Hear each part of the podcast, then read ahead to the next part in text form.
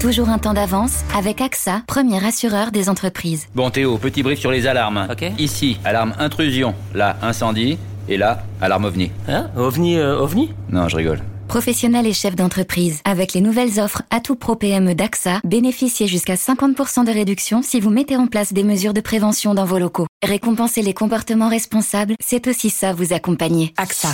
Baromètre chef d'entreprise Cantar 2020, informations et conditions en agence sur go.axa Bienvenue dans À voix haute, le podcast qui vous propose en lecture une sélection d'articles de Ouest France. Dans ces épisodes, Ouest France vous propose de voyager dans le temps pour percer les mystères qui ont auréolé la vie de personnages historiques devenus légendaires. Dans ce nouvel épisode, découvrez l'histoire de Caspar Hauser, celui que l'on a surnommé l'orphelin de l'Europe. Un article écrit par Olivier Renaud.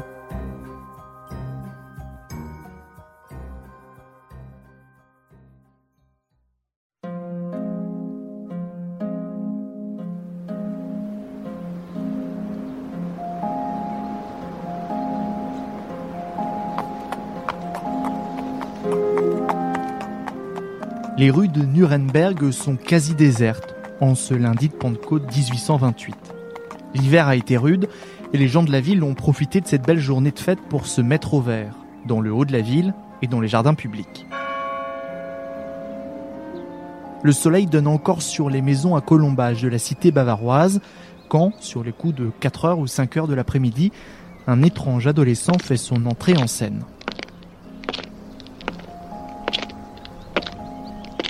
Il doit avoir 16 ou 17 ans, tout au plus. Ficelé comme l'as de pique, l'air totalement perdu, il avance en titubant, clignant sans cesse des yeux.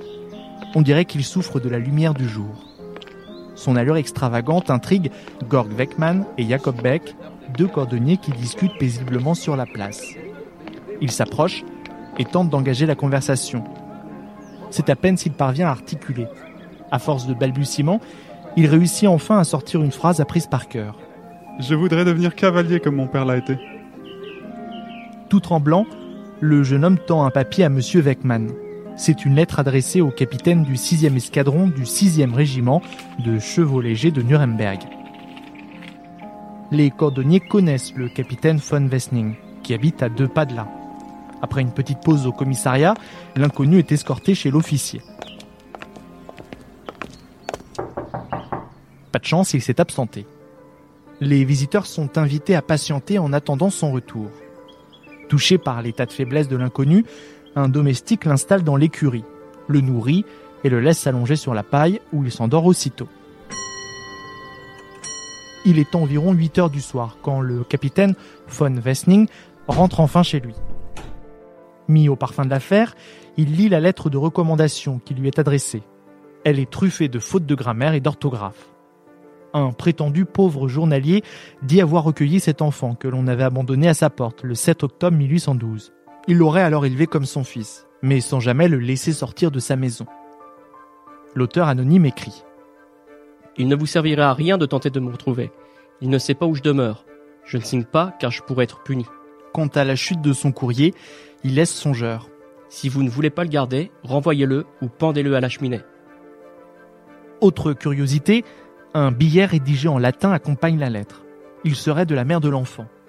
Celle-ci explique que c'est la misère qui l'a poussé à l'abandonner, qu'il est né le 30 avril de l'année 1812 et a été baptisé sous le nom de Caspar.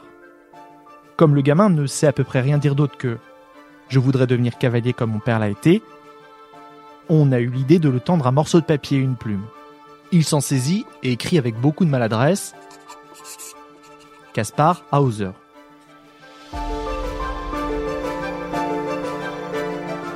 Ce soir-là, venait de naître l'une des plus grandes énigmes de l'histoire qui passionnera des générations d'historiens, de philosophes et de scientifiques. À quoi faut-il croire? Mystificateur de génie ou enfant battu? Va-nu-pied ou prince déchu?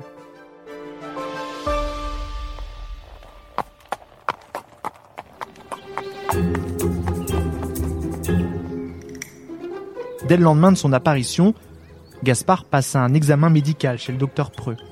Bilan, Il n'est ni fou, ni idiot, mais il a manifestement été tenu éloigné, sous la contrainte et de la façon la plus incroyable, de toute éducation humaine et sociale. C'est vrai que ses réactions sont ahurissantes. Il n'a pas la notion du temps, il n'apprécie pas correctement les distances et les perspectives, il est même surpris par son reflet dans le miroir. De même, la première fois qu'il verra un crucifix, il fut aussitôt saisi d'horreur et demanda furieux à ce qu'on libère immédiatement ce pauvre homme des affreuses souffrances qu'il endurait. On connaîtra un peu plus tard, lorsque Caspar sera en mesure de raconter son histoire, ce que fut la première partie de sa vie, celle d'avant le 26 mai 1828. Et ce dont il témoigne dépasse l'entendement. Pendant des années, le garçon a vécu un véritable calvaire, enfermé dans l'obscurité, toujours assis et les pieds nus, il ne voyait jamais personne. Ses repas, de l'eau et du pain noir lui étaient apportés de nuit. À Nuremberg, on ne parle bientôt plus que de Caspar. Dans la prison pour vagabond où il a été placé, on se presse chaque jour pour lui rendre visite. L'auteur Hervé Masuel raconte que cette histoire va prendre une autre dimension à partir du 14 juillet 1828. C'est le jour où Jakob Friedrich Binder, le premier bourgmestre de Nuremberg, fit paraître un avis officiel pour informer plus largement le public et susciter de l'aide matérielle et humaine pour l'infortuné. Le monde va se passionner pour celui que l'on appellera l'orphelin de l'Europe. Caspar ne reste pas longtemps en cellule. Des personnalités le prennent sous leur aile. Parmi eux, le bourgmestre Binder, le juriste Anselm von Feuerbeur, le baron von Tuscher, le professeur Daumer ou l'énigmatique seigneur anglais Lord Stanhope, qui, après avoir couvert son petit protégé d'éloges et de cadeaux, deviendra son plus farouche adversaire. Caspar s'installe dans sa nouvelle vie. Il habite désormais chez le professeur Daumer, dans un quartier reculé de la ville. Il apprend vite au contact de cet homme cultivé qui l'instruit habilement, notamment par le biais d'entretiens familiers. Il pratique aussi l'équitation et devient un excellent cavalier.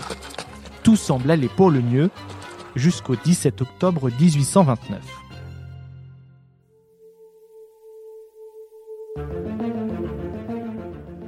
Ce samedi-là, Caspar se fait attendre pour le dîner. La mère et la sœur du professeur Daumer, qui habitent aussi avec lui, commencent à s'inquiéter, car ce n'est pas son habitude de manquer un repas. Caspar? Caspar? Les deux femmes l'appellent. Rien. Il n'est pas dans sa chambre. La mère aperçoit alors d'inquiétantes traces de sang qui la guident vers la cave. Il est bien là, dans les bas-fonds inondés, le teint blafard, sanguinolent et inconscient. Un homme en noir aurait voulu l'assassiner. Avec cette tentative de meurtre, l'affaire prend encore une autre ampleur médiatique. De plus en plus de journaux étrangers s'intéressent à ce mystérieux personnage que l'on a voulu faire disparaître. Pourquoi lui? Il est vrai que certains ont déjà des doutes sur son honnêteté, mais de là à vouloir le supprimer.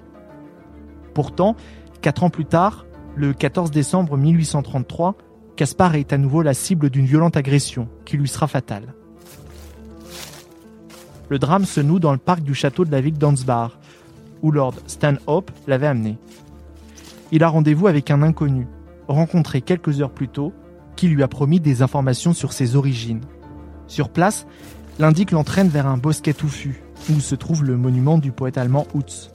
Après quelques mots, Caspar se penche pour ramasser une petite bourse censée contenir le secret de sa naissance. C'est alors que l'homme le frappe violemment avec un couteau. Trois jours plus tard, Caspar Hauser meurt de sa blessure. Ici s'achève la vie de l'orphelin de l'Europe, mais pas sa légende.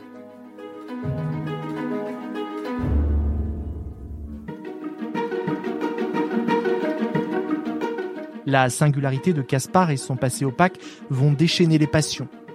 Il y a d'abord les partisans de l'imposture. Caspar serait parvenu à tromper son monde pendant cinq ans. Il aurait aussi été l'auteur de son propre assassinat en se plantant lui-même. La piste est plausible et certains la défendent avec ardeur. Mais elle est aussi fragile. Hervé Mazurel écrit L'hypothèse de l'imposture nous paraît devoir être rejetée au regard de l'état manifeste de son cœur, de son affectivité et de son psychisme, lesquels témoignent dans l'après-coup et avec évidence de sa longue réclusion.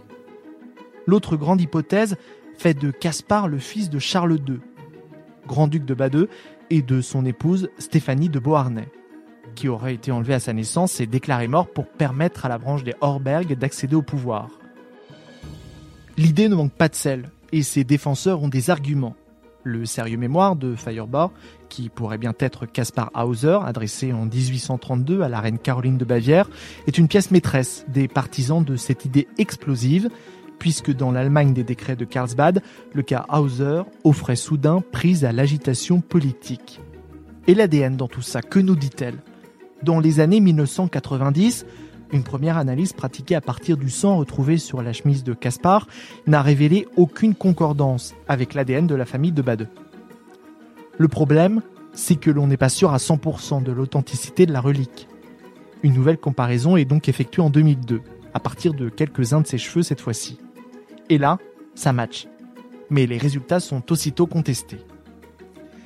Ces deux pistes ne sont pas les seules envisageables. Caspar peut aussi avoir été une malheureuse et authentique victime de maltraitance, sans pour autant descendre d'une famille princière. On a pu encore vouloir faire de lui, comme cela s'est pratiqué notamment à la fin du XVIIIe siècle, le sujet d'une expérience inhumaine.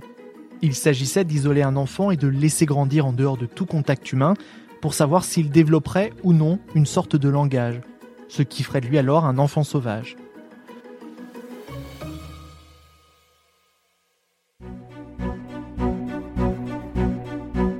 Entretenue par une incroyable quantité d'ouvrages, de films et de chansons, la légende de Caspar Hauser ne s'est donc jamais éteinte. Le cinéma sera marqué par la très impressionnante énigme de Caspar Hauser de Werner Herzog, sorti en 1974.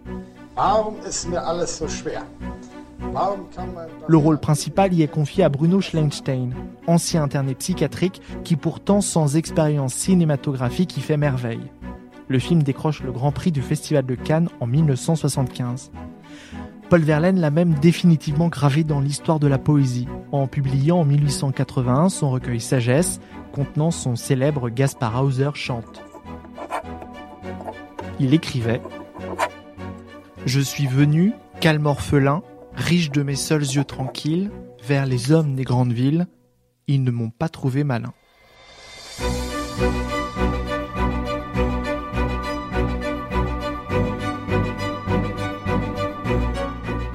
Retrouvez cet épisode ainsi que nos autres productions sur le mur des podcasts et aussi sur notre application Ouest France. N'hésitez pas à nous mettre 5 étoiles si vous avez aimé ce programme.